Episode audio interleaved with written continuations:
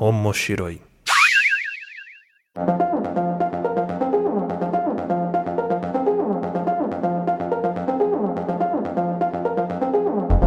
Olá a todos, sejam bem-vindos ao Omoshiro. Eu sou o Luiz Hunsker, estou aqui com a Aline Hunsker. Oi, pessoal, tudo bem? E estou recebendo a visita aqui do grande Jones, do Careca Urbano. Como é que você tá, Jones? Estou bem, obrigado. Olá a todos, prazer estar aqui. Nós estamos aqui nesse podcast onde nós discutimos sobre assuntos relacionados a animes, mangás e tudo que envolve o universo otaku e da cultura pop japonesa. Lembrando que o Mochiroi faz parte da família de podcasts do Papo de Louco. Se você quiser saber mais sobre os nossos outros podcasts além do Mochiroi, procura lá no nosso site ou nas nossas redes sociais, só procurar por Papo de Louco. E não esquece também de seguir o Omoshiroi também lá no YouTube, a gente tem nosso canal no YouTube, onde a gente faz vídeos, análises e resenhas e tudo mais sobre mangás. E também seguir nas nossas redes sociais, a minha pessoal é arroba Luiz Hunziker, Aline. Arroba Aline Hunziker. E você, Jones, o que, que você quer divulgar de rede social nesse momento? Eu acredito que a minha grande base de operações é o Instagram. Então, Uhum. se você colocar Careca Urbano Podcast, você vai me encontrar lá e eu coloco tudo lá. Então, absolutamente tudo que eu estou lendo, gravando, fazendo está lá. Inclusive os links dos podcasts que estão em todas as plataformas gratuitamente, assim como o Mochiroi. Então é só procurar Careca Urbano Podcast que você me encontra em algum lugar. O feed mais bonito do Brasil, reza a lenda. Que é isso, E- que é isso, seus olhos. E hoje a gente vai falar sobre um mangá, né, e um anime também, consequentemente, que ele foge um pouco dos padrões que a gente vê hoje em dia nas obras e tudo mais. Fez um grande sucesso o anime recentemente, mas tem uma obra aí, um mangá já de longa data, vários e vários volumes, que é Vinland Saga.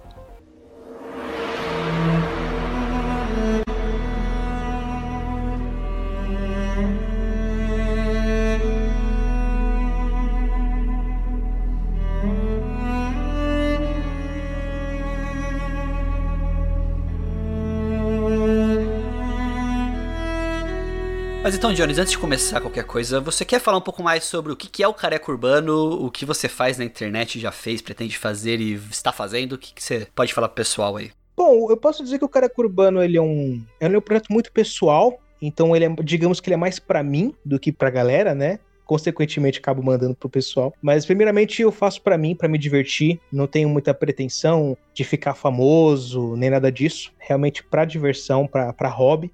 Ah, e ele é um podcast que é, eu sei que hoje ele é predominantemente sobre mangá, mas ele não é só sobre mangá é que eu falo daquilo que eu consumo. Então, como ultimamente na quarentena eu só ando lendo, então só estou falando das minhas leituras. Mas a gente fala de tudo lá, sobre a vida, sobre filmes, jogos, séries, é, sobre quadrinhos. E é um podcast que ele tá de portas abertas para todos, inclusive vocês que estão ouvindo esse podcast.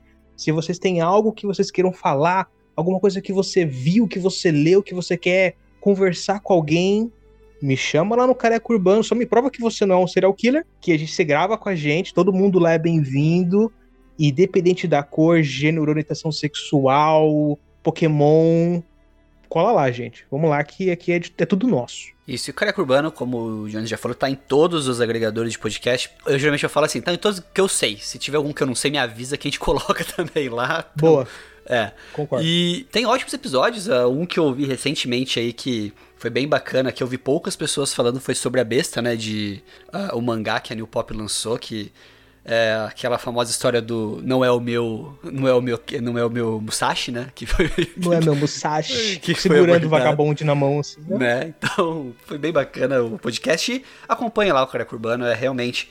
E como eu falei brincando antes, o feed do Careca Urbano é sensacional. Hoje, né, no dia da gravação deste episódio, vai ficar um pouco datado agora, mas foda-se. O, o, eu vi que o Jones liberou lá o- a pesquisa por, por hashtag, né, no, no feed dele. Que eu achei muito, muito bacana. E acho que é, dá pra vocês entenderem quão organizado e quão bem feito é o feed dele lá. Só colando lá pra vocês entenderem o que, que eu tô falando. É, não, não, não se surpreendam, gente, foi tudo um acidente. Quando eu vi, tava daquele jeito e eu só continuei. Só manteve. só mantive. Então, agora começando realmente o tema desse episódio, né? Tema bacana da gente falar, porque eu acho que a gente tem três pontos de vista meio distintos aqui, né? Sobre tanto a obra quanto o que envolve ela. O Jones, é, eu trouxe ele aqui porque eu sei que ele é um cara que já acompanha há bastante tempo o Vinland, né, Jones? Pelo menos se não é bastante tempo, pelo menos bastante volumes já, né? porque eu vejo as fotos, as postagens dele das leituras que ele faz, então a gente vai falar um pouco mais sobre isso. É, eu e a Aline, nós assistimos o anime, majoritariamente, né? E recentemente eu, eu dei uma acelerada lá, uma lida na, na versão brasileira do mangá, que foi lançada a versão... Uh, chega a ser Kazemban aquilo, né, Jones? É, qual que seria? De luxo, vamos dizer assim? Não, não sei se... É, na verdade, é conhecido lá fora como o famoso 2 em 1. Um. 2 em 1, um, Só né? que aqui é. é vendido como Deluxe, né? É, Deluxe é que não é Deluxe. É, mas é o 2 em 1 um ali, que na verdade é uma edição bem grande, assim, bem bonitona, assim, que lançou do Village. Que nós temos a primeira edição aqui, o primeiro volume, que trata mais ali do comecinho da história, que... Uh, queria perguntar para vocês, é, primeiro pro Jones, né? Qual foi o primeiro contato seu com o Vinland? Onde você conheceu essa obra? Quando? O que você estava fazendo? Estava chovendo? O que estava acontecendo nesse dia? Você lembra? Eu lembro do dia que eu tive contato com o Vinland Saga, porque foi quando eu saí do cinema que tava passando aquele segundo filme dos 300 de Esparta, que é horrível. Sei. Horrível mesmo. E eu saí aqui de São Paulo, no centro do cinema Marabá, com, com os meus amigos, e passei na banca do lado. E eu, olha só, mangá de Vikings, cara! E aí eu peguei e, e paixão à primeira vista. É, esse mangá, ele, ele me encantou tanto que na época eu era evangélico, depois eu passei por uma época assim um pouco conturbada, e hoje eu sou é, eu sigo os ensinamentos vikings. Eu sou eu sigo a religião viking e esse mangá me despertou de certa forma. Então eu posso dizer que ele, ele me acompanhou pela minha vida bastante tempo, assim, assim como Berserk, Villand Saga, desde que eu soube que existe. Eu sempre tô de olho nele, lendo nos fóruns, lendo scan, e pegando a adição da Panini. E, e é isso, né? Sempre acompanhando aí as migalhinhas e eu reli tudo de novo para gravar e eu falei até pro Luiz, falei, ó, eu ia ler só um. Mas eu. Não, não parou. Eu li as 20 edições que eu tenho aqui e não consegui parar. De novo. e você, Aline, qual foi o seu primeiro contato com o Vinland? Você colocou na, na TV e falou, vamos assistir comigo. É, porque a Aline tem uma dificuldade pra definir o que, que nós vamos assistir juntos, Exato. né? Porque os gostos, assim. Bate, a maioria bate. Bate, mas... mas às vezes tem aquele negócio que eu quero colocar e ela não quer assistir, sabe? Então eu sou obrigado a dar o play forçado. É que, tem tipo, que rolar eu geralmente aquele, aquele tô lendo. Né? Isso, é. Eu gosto mais de ler do que assistir. Então, geralmente tô lendo. Concordo. Ah, às vezes eu tenho preguiça de assistir. eu acho mais fácil pegar. Qualquer cantinho eu tô lendo ali, mais tranquilo. Mas você simplesmente deu play e falou: vem assistir, amor. Aí Isso. eu fui vencida e comecei a assistir. Isso. E o meu, o meu primeiro contato com o Villand foi um pouco diferente, porque o meu primeiro contato com o Villand veio pelo autor, né? Pelo Makoto Yukimura, que ele também tem uma outra obra publicada aqui no Brasil que é Planets que foi meu primeiro contato, assim, com a, a, história dele, o jeito de escrever dele. Eu me apaixonei por Planet e falei, caramba, o que mais esse cara escreveu? Que na época já tinha lançado alguns volumes, eu falei, nossa, vai dar um trabalho achar isso daqui. E eu acabei desistindo. Falei, ah, não, desisto. Aí quando lançou o anime, a gente falou, não, agora a gente vai ter que ir lá atrás, vamos comprar, vamos achar alguém vendendo é usado. Eu cheguei a negociar com o sebo para comprar, tipo, acho que era 20 edições, 19 que o cara tinha lá disponível. Quando eu fui, tipo, acertar para fazer o fechamento pro cara mandar umas fotos para poder comprovar se a qualidade estava boa, a Panini anunciou a versão aí 2 em 1. Um. Eu falei, hum, desculpa, amigo. Momento sorte, certo. Hein? Não, foi muita sorte. Porque a gente foi, ficou desesperada para começar a colecionar e já fazia anos que é, Foi na semana, literalmente na é. semana. Foi tipo, assim, sei lá, numa sexta-feira eu falei com o cara, no final de semana a Panini anunciou, eu falei pro cara segunda, ó, oh, então, desculpa, cara, mas não vai rolar. Então, achei alguém que queira, porque obrigado, mas eu vou esperar lançar, porque não, não tenho problema com mangá usado, mas, pô, a edição, assim, muito bonita da Panini, a gente pode até falar um pouco mais dela aqui, porque eu sei que o Jones também, ele, você não tem a versão da Panini, né? Não sei se você chegou a comprar, mas você tem a versão da Viz Media, né? É, então, eu, eu, eu comprei todas. Eu sou maluco. Você é um. Você gafanhotou tudo ali. Eu entendo. Gafanhoto, é. Eu tinha. Eu tava completando a coleção clássica, né? Que saiu a primeira vez. Eu acho que eu tinha até o 14. E teve uma época que eu meio que parei de ler. Parei de comprar mangá, tava meio complicado ali financeiramente. E ele acumulou e começou a ficar raro. E eu não sei se eu não soube armazenar os meus mangás na época, mas as minhas edições da Panini ficaram podres, assim, ficaram enferrujadas. Aquela que se abre e esfarela. Nossa, eu fiquei muito puto, assim, muito puto com o que aconteceu. E eu vendi uhum. a, as edições. E foi fácil de vender, porque tava todo mundo na, na noia de querer esse mangá. E eu falei, quer saber, eu vou comprar a edição importada, que é capa dura, dois em um, é bonitinho e tal. E, ah, Panini nunca vai relançar isso aqui. Aí eu comprei a, as 10 edições. Saiu a, a 11 agora há pouco, mas eu vou parar nas 10 mesmo e manter o da Panini. E aí, quando anunciou da Panini, eu pensei, legal, não preciso, tá tudo bem. Mas aí, quando eu vi os vídeos no YouTube daquela edição, aquela lombada com, com aquele tra, aquele nó viking ali em verniz, eu falei, ok, eu vou pegar. Peguei, tá, tá aí. Convenceu, né? Convenceu. E eu vou dizer que a edição da Panini tá tão bom quanto a da Viz. Eu sei que tem muitos youtubers, a gente fala, ah, mas importada é sempre melhor. Não, eu acho que a Panini, ela superou a Kodansha nessa edição, na minha opinião. Olha, isso é bacana de saber, porque assim, são poucas pessoas que podem ter os volumes na mão para comparar, né? Por exemplo, uh, a gente tem Monster aqui em casa, né? A edição, edição Monster do Monster, como a gente chama ela aqui. É, que, assim, comparando com pessoas que eu vejo que tem a edição da Kodansha e tudo mais, eu acho a edição brasileira melhor que a da, da Kodansha, do Monster, por exemplo. Mas Vinland é um que eu dificilmente eu vejo pessoas com material para comparar. Então você fala que realmente a qualidade da Panini então tá, tá excelente, então, Jones. Sim, excelente, tanto pelo papel quanto pela edição, né? É muito mais caprichado, até a edição dentro é diferente. A pessoa que editou Vilã Saga na Panini é claramente uma pessoa que ama Vilã Saga. É, Isso é importante. A sim. diagramação, até as páginas coloridas são diferentes da clássica. Realmente a Panini ela retrabalhou, ela fez toda uma remasterização do Vilã Saga com as orelhas, tudo. Ela refez tudo e ficou lindo, lindo assim. Então eu fico na dúvida, ah, ah vou vender uma para ficar com a outra. Falei, não, vou ficar com as duas mesmo, que eu gosto das duas. e a gente tá falando de Vinland, Vinland aqui, mas do que que se trata Vinland Saga? Vinland Saga basicamente é uma história que acompanha ali uh, um período entre aspas, histórico, né? Uma, uma, uma pseudo-história ali que ele trata de assuntos reais que aconteceram, momentos históricos uh, dos vikings, né?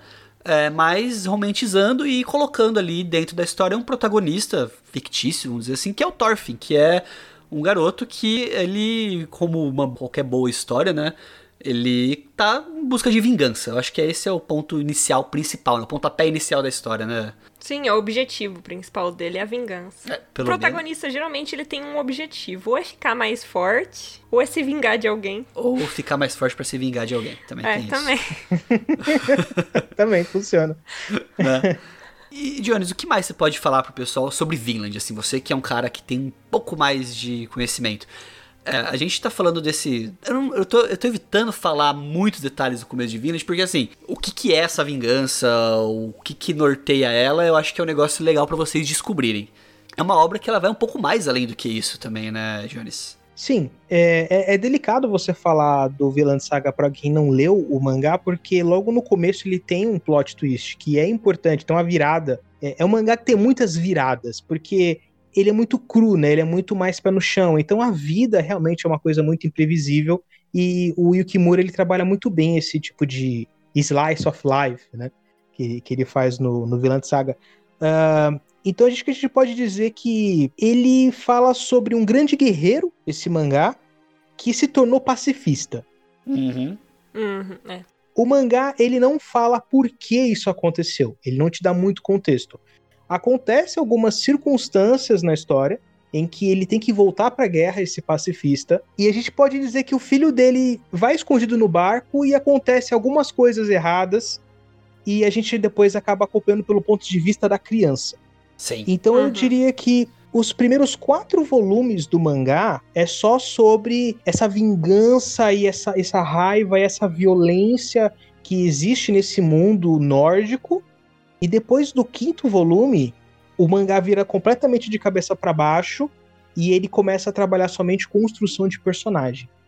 Então eu acho que tem que tomar muito cuidado com o pessoal que não conhece o Vilã Saga. E eu acho que até o anime vende um pouco ele errado, é porque. Errado, né?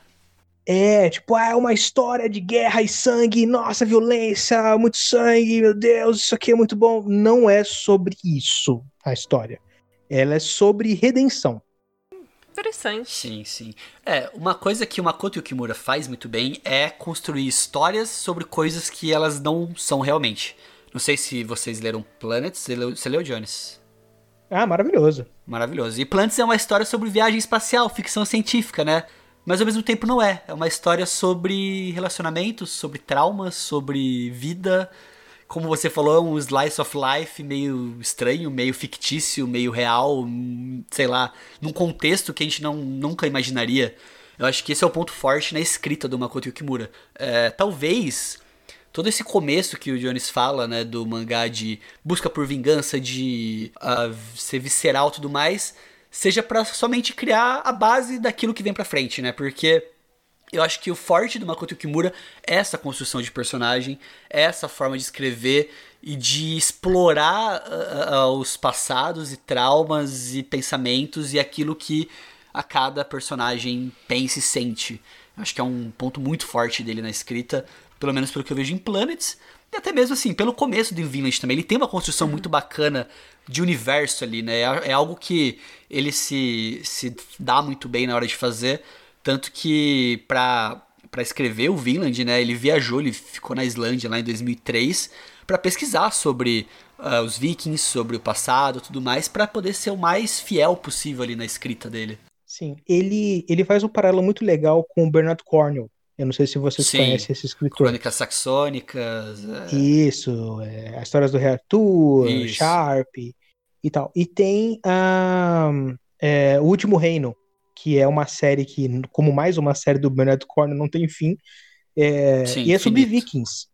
E ele tem muito plot semelhante com o Villan Saga, em alguns aspectos. Porque é a história de uns nortumbrianos, e aparece vikings, né? Aparece Ragnar lá, ataca aquela vila de Nortúmbria, e o príncipe ali daquela, né, o John, daquela, daquela província, daquela vila, ele acaba sendo levado como refém.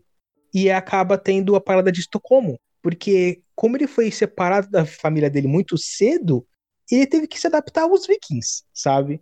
Então, o, o Vilã Saga faz um paralelo legal a isso. Eu consigo ver muito de Bernard Cornwell, porque assim como o, o Bernard Cornwell e Kimura, como você falou, ele estudou bastante. E se você pegar nomes de lugares, nomes de conflitos, épocas, nomes de reis, e você colocar Sim. no Google, você vai encontrar aqueles personagens, principalmente o, o Canute. Canute é muito Você tem que tomar cuidado, porque se você pesquisar sobre o rei Canute, que é o rei Canuto, vocês vão tomar spoiler da história. Sim. Porque na, na, na, na, história viking tem os reis históricos e os reis lendários, que eles chamam, se eu não me engano. Posso estar errado, mas. Que são. Desculpa, os reis não, os heróis, né? Os heróis históricos e os lendários. Os históricos é que nem o Canute, que é um, uma personalidade muito importante ali pros vikings tem um passado importante ali para a construção do, dos reinados dele e tudo mais, e tem os heróis lendários, né? Que aí veio Ragnar, que nem, por exemplo, é um personagem que existem indícios da existência dele, mas também não se tem comprovação de que todos os feitos atribuídos a ele são realmente dele, né?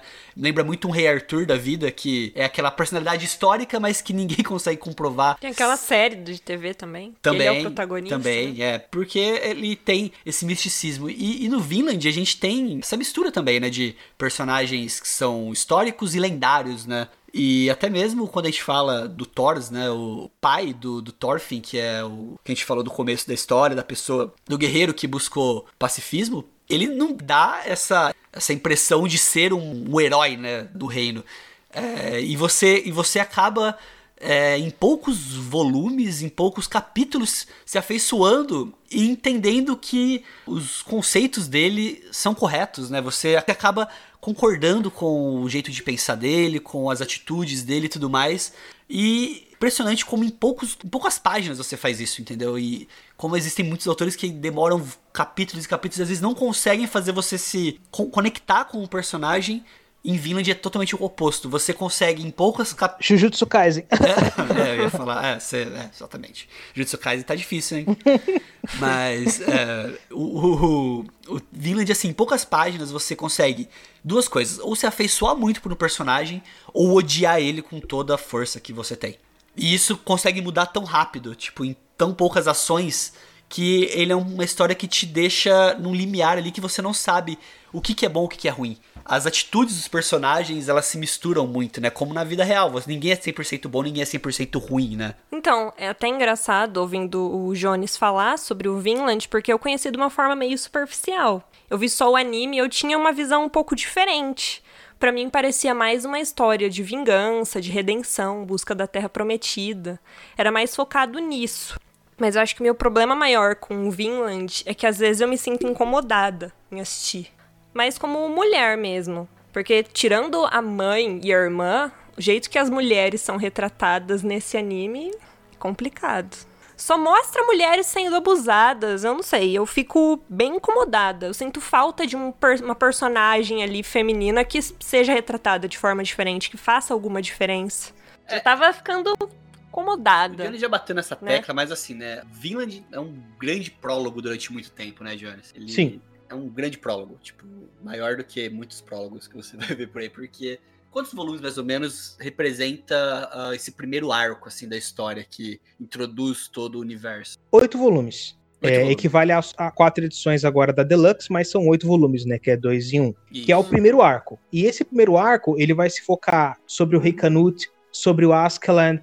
Não, não é tão sobre o Thorfinn, é mais sobre esses outros personagens que por culpa desses personagens a história tá acontecendo. Então, quando ele, ele vai, como posso dizer, trabalhar esses personagens até o, o quanto ele tiver satisfeito, para aí sim ele desenvolver os protagonistas que a gente espera o desenvolvimento, que é aí que é onde ele brilha. Então, é, volume 2, ele é mais política. O volume 3, que a Panini vai lançar, já tá em pré-venda na Amazon, é, ele vai ser. Ele vai ter bastante luta, vai ser um momento muito crítico.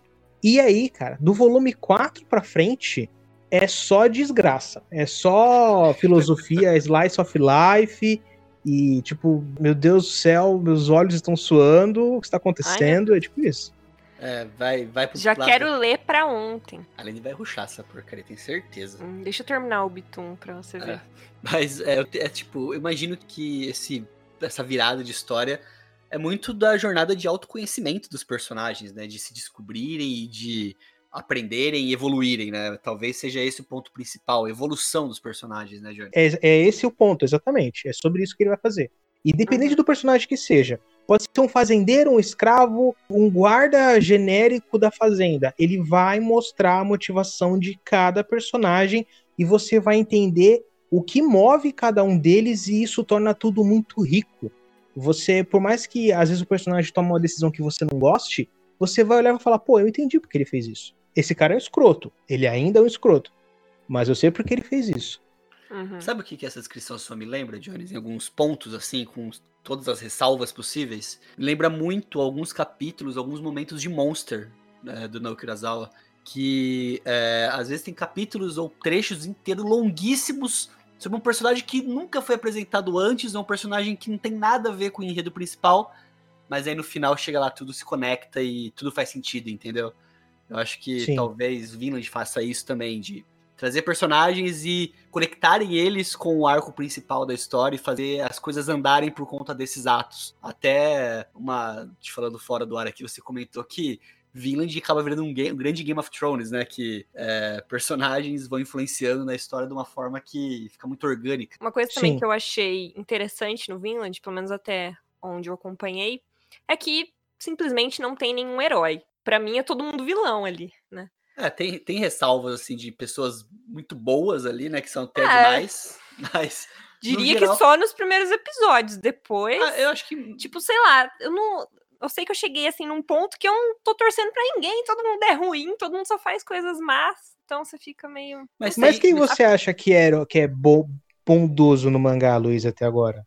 Ó, no mangá, eu, assim, eu não sei qual que é o background dele, mas o Thors é um personagem que, pelo menos, apresenta ser, no momento atual, presente da história, que ele, presente que não é presente mais, uma pessoa boa, mas com certeza o passado dele é, vai revelar com muita certeza, coisa. eu imagino que ele fez, matou muita gente antes de sossegar com a família. Sossegar o facho. Mas eu não sei, a impressão que eu tenho é que, assim, não tem nenhum herói ali. Todo mundo meio vilão. É. Tipo, todo mundo tem o rabo preso com Resumo alguma coisa. todo mundo é lá. puta. É, é, é, é, todo mundo. Sinto é falta de uma alma cinza, pura. Né? Sim. Sinto falta de uma é, alma pura. Não tem preto e branco. Todo mundo é. tem um lado ali. Todo mundo tem é, hum. tons, tons de cinza, assim. Eu e gosto disso. Vida real é assim, né? Ninguém é, é vida. preto e branco. Ah, Ninguém. com certeza. Vida é assim. Ninguém é 100% bom ou 100% mal. As pessoas têm momentos e têm decisões e têm escolhas que às vezes, no seu ponto de vista, não é nada errado, mas você pode estar tá ferindo algo de outra pessoa e isso é a vida, né? E acho que é isso que o Vinland mostra um pouco da vida. Não a vida nossa cotidiana de hoje, mas a vida viking, né? Dessa, desse período. Algo que é meio que a a assinatura do Makoto Yukimura, né? Uhum. A única coisa que eu espero é que tenha um final feliz. Hum. Eu torço a por única finais, coisa por finais é. felizes. Final Disney. A Aline gosta de final Disney. Eu gosto, me julga, mas eu gosto de final feliz. Final Depois com casamento. Eu, sofrer, é apanhar, tudo. Mas tem um final feliz. Aline é final novela. Eu, eu, eu prefiro os finais desoladores, né? Ah, não. não ah, porque eu sou, tipo, eu fico muito envolvida. Então, se tem um final feliz, eu durmo mais feliz. Fico oh, mais feliz depois de terminar de ler. Mais do que um final feliz, final novela, eu prefiro finais esperançosos, vamos dizer assim. Não, eu odeio finais abertos. Não, depende, Nossa, dependendo do gosto, final, eu gosto. Não Se gosto. for bem escrito, é bom. É ah, vamos, porque vamos, eu sou curiosa. Vamos resumir? Fez um ah. ópera. Final é bom quando é bem escrito. Ponto. É, também. Seja esperançoso, seja do que for, seja melancólico. O final, se for bem escrito, ele é bom. Quantidade de obra muito boa, um final ruim, é, é rodo que você acha aí, né? Uhum. Deveras, deveras. Devo, devo concordar. Que é o Villand, né? É, independente da história que você for contar.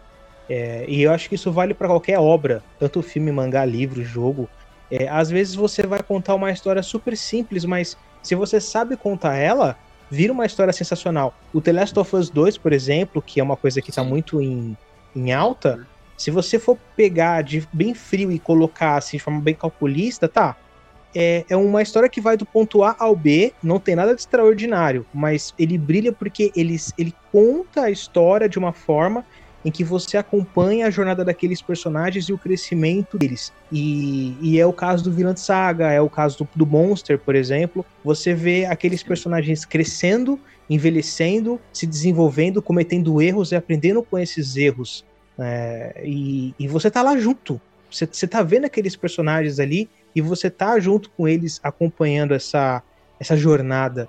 E eu fico muito, muito aflito porque tem tanta coisa que eu queria discutir com vocês que eu não posso, porque é muito spoiler, então.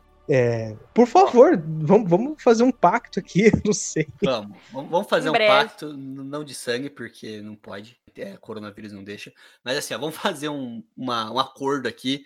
Nós fazemos, faremos um checklist, um check é, é, periódico de Vinland aqui no podcast. Então, a gente está agora aqui no mês da gravação, né? Não sei se ela vai sair no mesmo mês, mas a gente tá aqui no mês 8, né? Mês 8? Uhum. Nossa, mês 8. parece que tá no mês 3, mas tudo bem.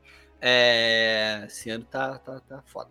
A gente tá aqui no mês 8, então vamos falar que, sei lá, até final do ano, ou comecinho do ano que vem, a gente faz um check, que vai estar tá mais ou menos no quinto, sexto volume ali, pra gente falar o que aconteceu até aquele ponto na, na nova publicação da Panini, né? Na, na obra, nesse quinto volume aí, sexto, que vai bater mais ou menos ali com o décimo volume da edição uh, original, né? O Jones pode me corrigir, eu acho, mas é isso mesmo, né? Porque é dois em um, provavelmente lá pro décimo volume da edição original. E a gente faz esse check contínuo até o final da obra. Vamos tentar fazer esse pacto aqui, vai. Se eu acabar, né? aceito. né? Beleza, Concordo. Fechado. E só uma dúvida, Jones, agora que eu falei de final de obra. Uma pergunta assim, aberta, você só pode responder só sim ou não. Você acha que o autor, Makoto Kimura, tá tendo dificuldade de finalizar a obra ou não? Qual é a sua opinião sobre isso? Eu acho que ele sabia muito bem o que ele tá fazendo. Até o momento uhum. eu não uhum. vi nenhum capítulo desnecessário. É, por mais que tenha informações aí na internet que ele esteja na reta final do mangá, o que eu tô vendo até o momento não dá essa impressão. Ok. Que é. ele expandiu muito o universo, e aí eu não. Pra mim, tipo, beleza. Não, pelo menos em cinco edições ele não vai acabar, vai acabar mais. Sim. É interessante isso porque a gente tem. É, a gente vê muitos autores que têm dificuldade de fechar a obra, né? Tipo, talvez parece que. É como se ele se pegasse tanto aquilo que ele não consegue dar um fim. E no é um pouco disso também, né? Do Vagabond, porque ele mesmo já falou que não faz ideia de como ele vai continuar a história da onde ele parou, que tá num mega do hiato aí, até por questões pessoais de saúde e tudo mais, mas é interessante ver como que, pelo menos pelo que você fala, o planejamento da obra é muito bem feito, né? Muito bem Sim. construído, né? para chegar aos pontos que tem que chegar, os bullet points ali da, da história onde tem que chegar. É, pelo menos até o, até o que eu tô vendo, né? Não, não tô conseguindo enxergar ainda o quadro completo. Mas Sim. pode ser que ele seja um cara sacana, sei lá, o protagonista tropeça, cai num poço e morre e acabou a história. Ele pode fazer isso, né? Porque tá, ele, é, ele cai, acorda de um sonho, ele tava em coma esse tempo todo, olha só. É, ele, então. e ele era um treinador né? Pokémon no final.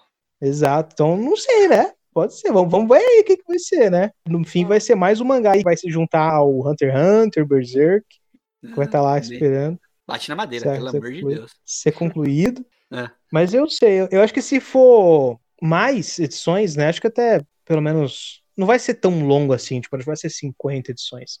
Mas acho que não, pelo menos mais um arquinho aí ele vai. Dá pra estender ainda. Mas é isso Dá então, pra... pessoal. Espero que vocês tenham gostado desse podcast. Uh, Jones, muito obrigado de novo, de novo, de verdade mesmo, por ter vindo aqui com a gente gravar e tudo mais. É, foi um prazer, um prazer. ter você aqui. E já deixo acertado isso então. A gente vai fazer esse check periódico de vinho. A gente vai definir um, sei lá, se uhum. a cada cinco volumes, a gente define Sim. uma periodicidade aí pra gente estar tá falando de novo dessa obra. Ó, julgo eu que depois que vocês lerem pelo menos o volume 4, já dá para falar muita coisa que acontece. Vai Fechou. acontecer muita coisa. Fechou. Então aí vai de vocês. Quando você quiser, se achar que é o momento, só chamar que eu estou à disposição. Já vira nossa rotina aí, nossos cronograma aí para os próximos anos, né? Provavelmente pelo tempo, que quantidade de volume que tem pra lançar. É, vai uns anos. Uns dois, três aninhos aí, pelo menos pra chegar onde que chegou, nada. né? Já tá no 3, são 10. Ixi. Nem brinca, porque é caro e eu não tô conseguindo dar conta, mas tudo bem. Isso é assunto para outro podcast, mas... Obrigado, Jones. É... E você que é ouvinte aí, você que está até aqui com a gente, se você tiver alguma dúvida, sugestão, boleto, cobrança, qualquer coisa para mandar para nós, manda lá no falecom.mochileiro.gmail.com e continue acompanhando a gente por aqui, pelas nossas redes sociais, pelos nossos agregadores de podcast, no YouTube também. E valeu, continue com a gente. Falou, até a próxima. Valeu, pessoal. Falou. Falou.